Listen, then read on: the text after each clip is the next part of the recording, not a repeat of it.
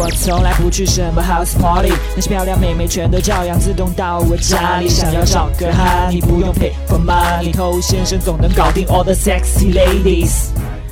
嗨，各位好，我是偷先生。当你治疗始终不成功，可能是有些问题挡在你们两个人中间，就是没有办法解决。比如说你们三观不一致，比如说你们的阶级差距太大，比如说父母不同意。那这些问题得不到解决，他就很难在一起。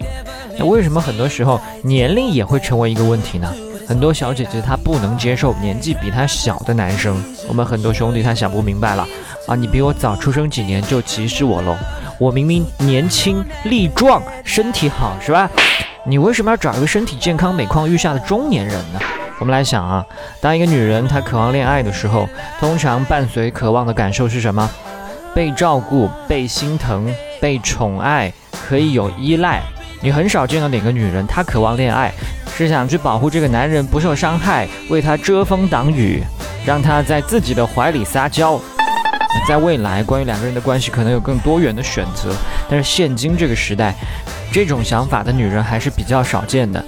那我们刚才所说的，女人渴望被保护、被疼爱这种情感诉求，什么样的人更能满足呢？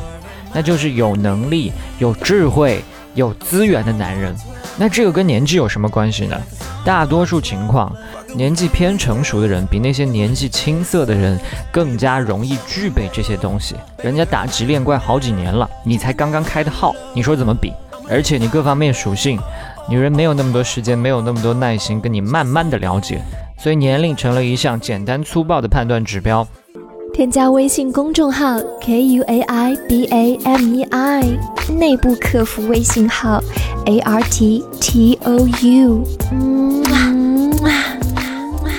欢迎在节目之外去添加我们的微信公众号，想学习内部课程，请去添加微信号。有些人喜欢小姐姐，最后变成了小奶狗。小奶狗是什么？小奶狗指的是一个小男人，他温柔、呆萌、乖巧、听话、撒娇、温顺、体贴。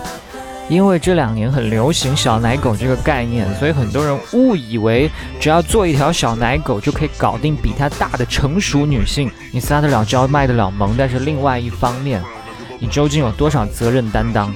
如果没有的话，这些陪伴都是非常肤浅的陪伴。妹子的这些需求得不到满足，你就是一个玩物。如果有一天女性的经济地位已经完全压倒性的占据了主导，那么这些跪舔的小奶狗可能会越来越受欢迎。那目前这个阶段，离这种局面还是有很长的路要走的。所以，首先遇见比自己大的小姐姐，不要去做奶狗，而是要去带领她。第二，很多情况其实是男生过于在乎年龄这回事，担心因为自己年龄比对方小，对方会对自己不感兴趣，所以变得更加紧张、不自信，综合表现就大打折扣。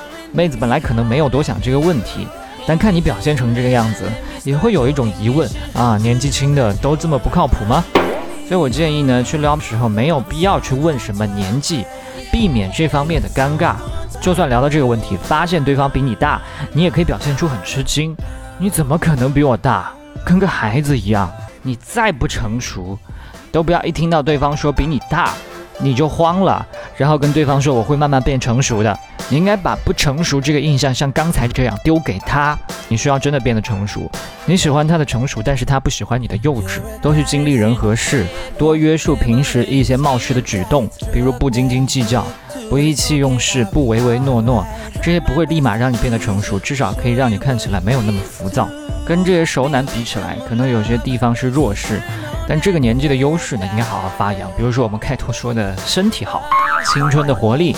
疯狂的想法，爱冒险的精神，这些呢都不是中年人擅长的了。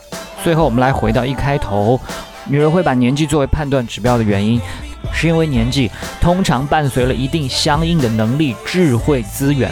如果你的年纪在她这边不达标，但你有能力、有智慧、有资源，那么是可以很大程度跨越年龄鸿沟的。那可能很多人要说，我就是一个屌丝，没有能力，没有资源。你现在没有没关系。你还可以把年轻当为一个借口，作为一个挡箭牌。但是以后呢？那有些人呢，是他现在的种种表现，已经预示着他未来也不可能有，那就完了。如果连这个都做不到，那就只能当一只摇尾乞怜的小奶狗了。我是头先生，今天就跟你聊这么多，把节目分享给你身边的单身狗，就是对他最大的温柔。我们下回见。